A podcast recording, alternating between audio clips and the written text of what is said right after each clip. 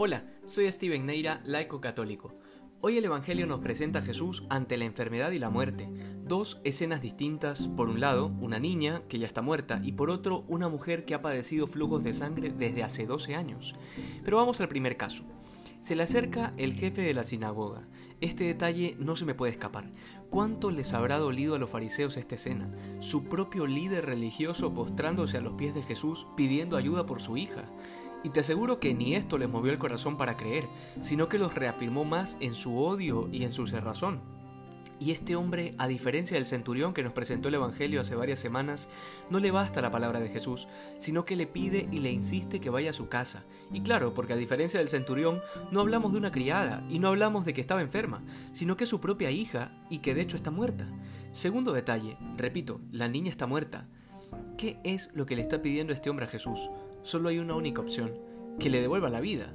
En otras palabras, tenemos al jefe de la sinagoga de los judíos convencido de que Jesús puede resucitar a los muertos. Y mientras ya iba caminando con sus discípulos hacia la casa de este hombre, aparece esta pobre mujer que sufría de constantes hemorragias. Este cuadro crítico no solo es grave desde el punto de vista físico, sino que además desde el punto de vista religioso, esta pobre de esta pobre mujer debió vivir 12 años de rechazo social, porque el flujo de sangre, según el capítulo 15 de Levítico, hacía a la mujer impura.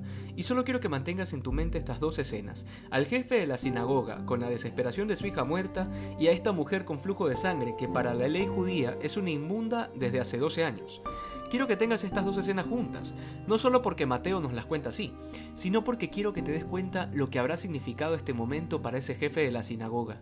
Un hombre con autoridad religiosa en el pueblo, desesperado porque Jesús llegue pronto a su casa, y de repente lo que lo retrasa es esta mujer que se aparece, de la nada, que ya por el hecho de ser mujer debió representar para el jefe de la sinagoga una situación que no merecía mayor importancia que la suya.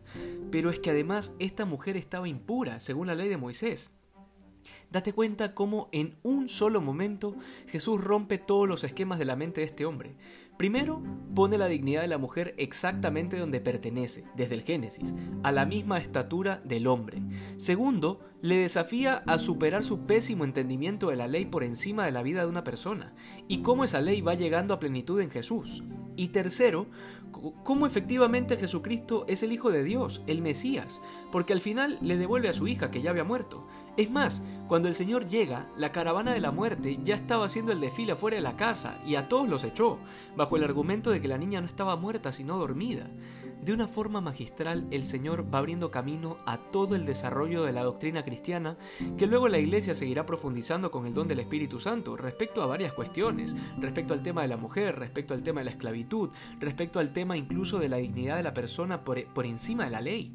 Pero además, Jesús viene a romper nuestros esquemas también, nuestras ideas de felicidad, que son tan pobres frente a lo que nos promete el Señor, nuestra forma de juzgar nuestros actos, en donde siempre salimos bien parados, pues resulta que el Señor nos tumba por completo, nos destruye los ídolos que hemos hecho en nuestro interior, y del polvo nos vuelve a hacer, nos renueva por completo, porque sí, porque Dios hace nuevas todas las cosas.